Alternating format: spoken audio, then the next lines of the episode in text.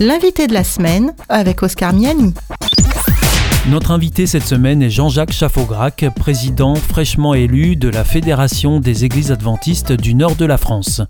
Jean-Jacques Chaffaugrac, aussi pasteur et docteur en théologie, revient sur l'importance pour lui d'avoir une solide formation pastorale.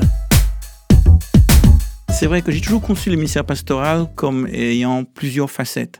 Et c'est vrai qu'être en communauté est une chose, administrateur une autre, mais pouvoir aussi transmettre cette conviction, cette foi, former ceux qui veulent devenir pasteurs.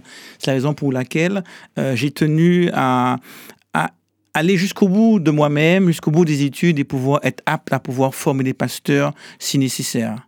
Donc c'est vrai que ça m'arrive de temps en temps de donner des cours de théologie à ceux qui se forment pour le ministère pastoral, d'où l'importance donc d'avoir pu étudier et avoir eu les qualifications nécessaires pour pouvoir transmettre non seulement cette foi, cette conviction, cette vocation, mais également euh, les éléments, les outils nécessaires pour pouvoir partager sa foi.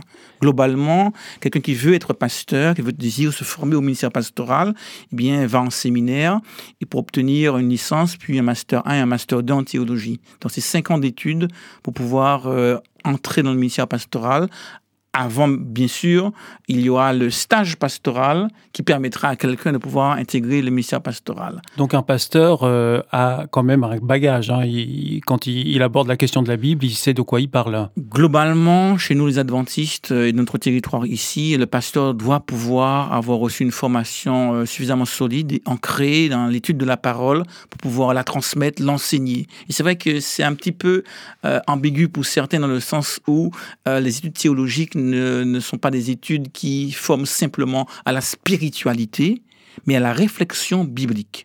Donc là, on est dans l'analyse du texte, là, hein, c'est ça? Voilà, parce que la foi euh, n'est pas qu'une dimension, n'a pas qu'une dimension émotionnelle, psychologique. Il y a une dimension aussi rationnelle. Il y a une vraie, une vraie réflexion, parce que la foi, elle est raisonnable. Pourtant, la foi ne peut pas se prouver, euh, et vous parlez de rationalité? Ben, c'est là toute la magie de la création divine. L'être humain a une dimension euh, intellectuelle, une dimension émotionnelle, une dimension psychologique, et on le voit dans tout. Euh, dans le leadership et même en, extérieur. Euh, prenons un exemple très simple, la bourse. Pourquoi la bourse grimpe-t-elle ou descend-elle? C'est pas mathématique. Il suffit qu'il y ait un incident quelconque, c'est la panique, c'est l'émotion. Qu'un joueur de foot déplace une, bouteille euh, sur un, un, présent. Voilà, et ça change tout. Donc on voit que notre monde est gouverné pas simplement par la raison, mais aussi par l'émotion. Y a des choses parfois irrationnelles qui se passent. Et dans le domaine de la foi, de la spiritualité, on découvre aussi que Dieu a voulu que la foi se vive, non pas seulement sur le terrain de l'émotion, mais aussi sur le terrain de la raison. D'où l'importance pour les pasteurs, pour ceux qui enseignent la parole de Dieu, de la comprendre, de l'étudier, de l'examiner, pour vraiment comprendre ce que Dieu a voulu nous transmettre. Parce que l'homme est un être intelligent, doué de sagesse, et à partir de là, on doit pouvoir raisonner les, les éléments qui constituent la base de notre foi. Alors on parlait d'ouvrages, de livres également, oui. Vous, en avez, vous en avez écrit plusieurs. Hein euh, oui, plusieurs ont été écrits, cinq, mais c'est aussi là euh, l'occasion de pouvoir aussi expliquer, partager des choses qui sont de l'ordre de la raison, mais également de la foi. Et alors, quel euh, angle, quelle orientation vous avez donné à, vos ouvrages? Parce que euh, quand on, soutient une thèse en doctorat, on, se spécialise sur un domaine. C'est vrai que l'un de mes ouvrages, qui, reprend un petit peu ma thèse doctorale, est un peu technique.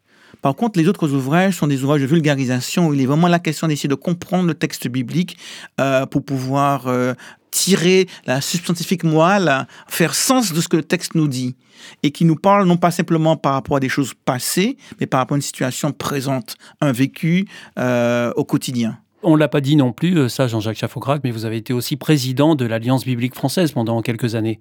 Oui, c'est vrai que euh, au-delà de l'Église adventiste, je crois qu'il y a beaucoup de mouvements euh, dans l'Alliance biblique française qui ont pour vocation de pouvoir répandre la foi, répandre l'Évangile. Et la mission de l'Alliance biblique française est justement de traduire la Bible, de la rendre accessible au plus grand nombre.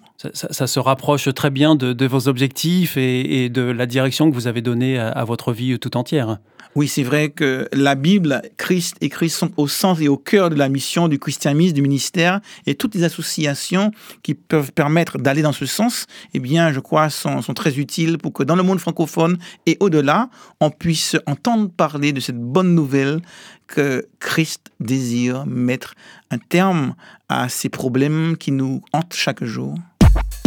C'était l'invité de la semaine avec Jean-Jacques Chaffaugrac, président de la Fédération des Églises adventistes du nord de la France. L'invité de la semaine est une émission signée Hop Radio.